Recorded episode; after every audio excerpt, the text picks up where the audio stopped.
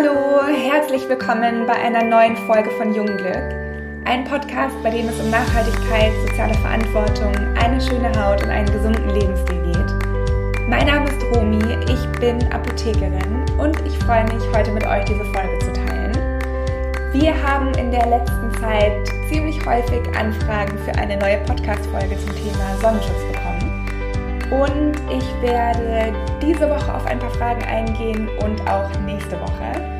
Und in der heutigen Folge wird es eher darum gehen, warum Sonnenschutz überhaupt so wahnsinnig wichtig ist, was für unterschiedliche Arten von Sonnenschutz es gibt und worauf man achten musste.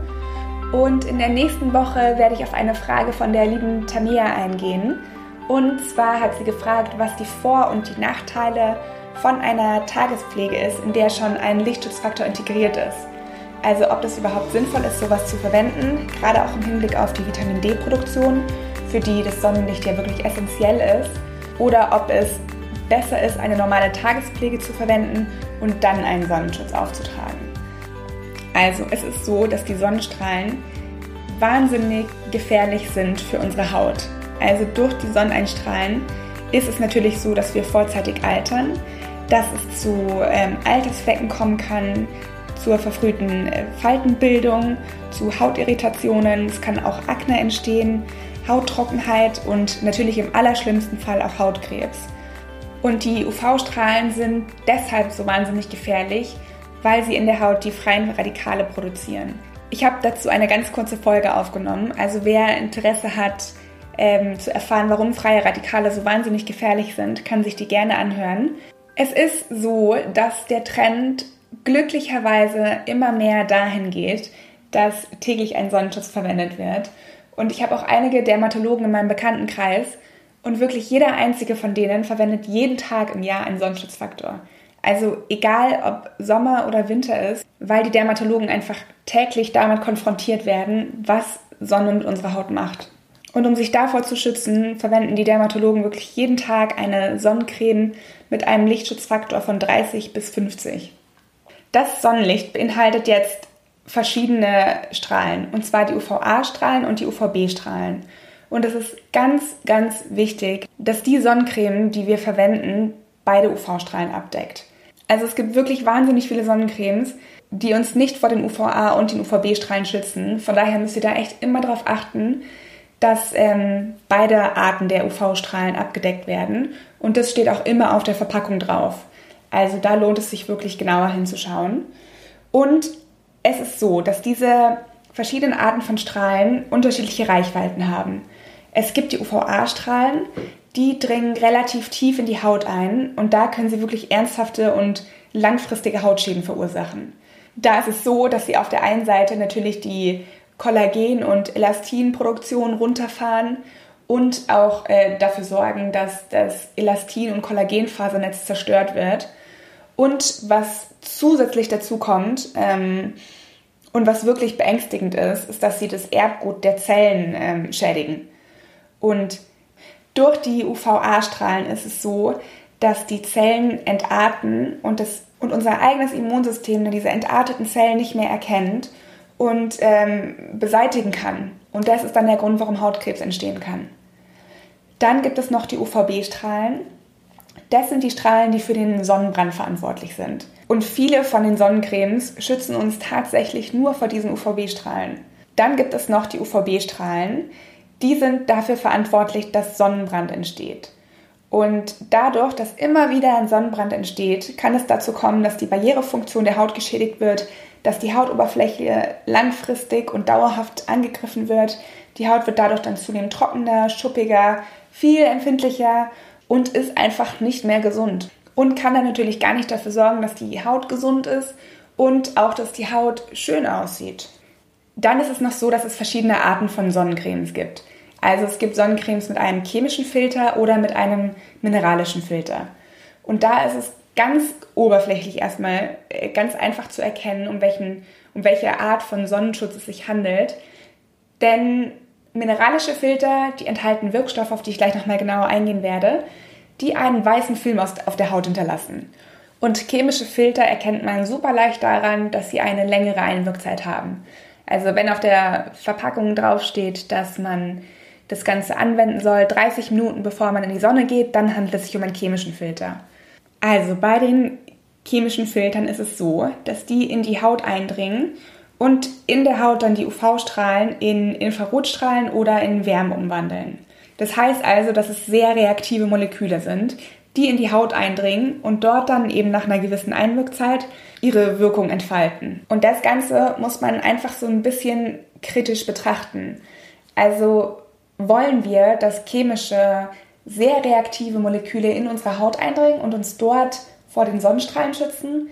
Oder ist es uns lieber, einen mineralischen Filter zu verwenden, der auf unserer Haut eventuell einen weißen Schleier hinterlässt, sage ich jetzt mal, aber der einfach nicht tiefer in die Hautschichten eindringen kann und dort eventuell Schäden anrichten kann. Und da ist es dann natürlich auch so, dass je strapazierter die Haut ist, je trockener die Haut ist, ähm, desto leichter können die Moleküle natürlich dann auch die Hautbarriere durchdringen und in den Körper gelangen. Und da im schlimmsten Fall in den Blutkreislauf und dadurch dann im ganzen Körper verteilt werden. Es ist wirklich so, dass man das Ganze einfach so ein bisschen kritisch hinterfragen sollte und man sich wirklich überlegen sollte, wie diese UV-Filter überhaupt wirken. Dann gibt es noch die mineralischen Filter, die eben manchmal einen leichten und manchmal einen etwas stärkeren weißen Schleier auf der Haut hinterlassen. Und in den mineralischen Filtern ist Titandioxid und Zinkoxid enthalten. Und das sind die beiden Wirkstoffe, die dafür sorgen, dass unsere Haut vor den UVA-Strahlen und auch vor den UVB-Strahlen geschützt ist. Und der Vorteil an diesen mineralischen Filtern ist es, dass sie einen sehr effektiven und auch sehr oberflächlichen Brandschutz bieten. Also die UV-Strahlen können durch diese mineralischen Filter gar nicht in die Haut eindringen, weil durch das Zinkoxid und durch das Titandioxid ist es so, dass die UV-Strahlen ähm, reflektiert werden oder absorbiert werden und dadurch von der Haut ferngehalten werden. Das größte Problem in Anführungszeichen ist es bei den mineralischen Filtern, dass die einfach so einen weißen Film auf der Haut hinterlassen. Und da hat sich dann die Kosmetikindustrie ein paar Sachen überlegt, wie man das Ganze umgehen kann. Und da ist man darauf gekommen, dass dieser weiße Schleier immer weniger wird, je kleiner diese Partikel von Titandioxid und Zinkoxid sind. Und da haben die Forscher dann rausgefunden, dass dieser weiße Film auf der Haut einfach nicht so extrem ist, wenn Nanopartikel verwendet werden. Und diese Titandioxid und Zinkoxid Nanopartikel die stehen in letzter Zeit relativ häufig in der Kritik. Und ich habe da jetzt wirklich ein paar Stunden ähm, versucht, was rauszufinden, versucht, irgendwelche Studienergebnisse rauszubekommen. Aber es ist so, dass es zum jetzigen Standpunkt einfach kein endgültiges Ergebnis gibt. Die Studien laufen noch und äh, da kann man noch keine vorzeitigen Aussagen treffen, inwiefern das Titandioxid in Form von Nanopartikeln wirklich schädlich für die Haut ist. Also inwiefern das durch die Haut eindringen kann, wenn es in dieser mini kleinen Form ist und ähm, es da eventuell zu langfristigen Schäden kommen kann. Aber ja, wie gesagt, es gibt noch kein Ergebnis, von daher kann ich dazu keine Aussage treffen. Ich für mich verwende keine Sonnencremes, in denen Nanopartikel enthalten sind, weil es da einfach zu viele Alternativen gibt, denen ich vertraue, bei denen ich weiß, das sind gute Produkte und ähm, ich bin da nicht darauf angewiesen, Sonnencremes mit Nanopartikeln zu verwenden. Und da auch ganz besonders bei Baby- und äh, Kinderhaut würde ich auf jeden Fall darauf achten, dass da keine Nanopartikel drauf sind. Und das erkennt man eigentlich auch wirklich immer in den Inhaltsstoffen, weil davor oder dahinter ein Nano ist. Also da lohnt sich auch auf jeden Fall mal nachzuschauen, was für eine Sonnencreme ihr daheim habt. Aber da muss man natürlich auch immer so ein bisschen den ökologischen Gesichtspunkt im Kopf haben. Denn ist es so, dass die Nanopartikel abgewaschen werden, wenn wir uns duschen oder wenn wir im See baden oder wenn wir im Meer baden natürlich. Und diese Nanopartikel, die sind dann in den Gewässern, werden da dann natürlich erstens von den Tieren gegessen, äh, was für die Tiere wahnsinnig schädlich ist, werden so dann teilweise auch von uns aufgenommen. Und dann ist es natürlich auch noch so, dass die Nanopartikel dann durch die Sonneneinstrahlung immer mehr zersetzt werden, immer kleiner werden, da dann in die Luft gelangen und dann, wenn Regen kommt, über unsere Felder verteilt werden. Dadurch gelangt das dann natürlich auch wieder in die Nahrung von den Tieren und auch in unsere eigene Nahrung. Da muss man natürlich auf der einen Seite den gesundheitlichen Aspekt beachten, also gelangen diese Nanopartikel in unseren Blutkreislauf, aber auf der anderen Seite muss man auch wirklich immer den ökologischen Gesichtspunkt äh, im Auge haben. Ich hoffe, dass euch die Folge gefallen hat und dass ihr was mitnehmen konntet. Und ich hoffe, dass ihr euch auch auf nächste Woche freut, denn da werde ich ein bisschen genauer darauf eingehen, ob es sinnvoll ist, jeden Tag Sonnenschutz zu verwenden, da gerade auch wirklich im Hinblick auf die Vitamin D-Produktion. Denn das Vitamin D wird in der Haut produziert und das nur mit Hilfe von Sonnenlicht. Und ob es gut ist, eine Tagespflege kombiniert mit einem Lichtschutzfaktor zu verwenden oder ob es besser ist, das Ganze einzeln aufzutragen. Also, liebe Tamea, nochmal vielen lieben Dank für deine Frage. Und ja, wenn ihr irgendwelche Fragen dazu habt, dann schreibt super, super gerne eine E-Mail oder lasst uns einen Kommentar bei Instagram da. Nehmt auch super gerne Kontakt mit uns auf, wenn ihr irgendwelche Wünsche habt, welche Themen wir hier ansprechen sollen. Wenn ihr schon Erfahrungen mit chemischen oder mit mineralischen Sonnencremes gemacht habt, gebt uns da super gerne Feedback. Schaut auch auf unserer Homepage vorbei. Ihr findet alles dazu in den Show Notes. Lasst uns auch sehr gerne eine Bewertung da, damit wir noch mehr Menschen erreichen können und äh, noch mehr aufklären können. Und ich würde mich auch wirklich riesig über Feedback freuen, wie euch die Folge gefallen hat, was ihr mitnehmen konntet.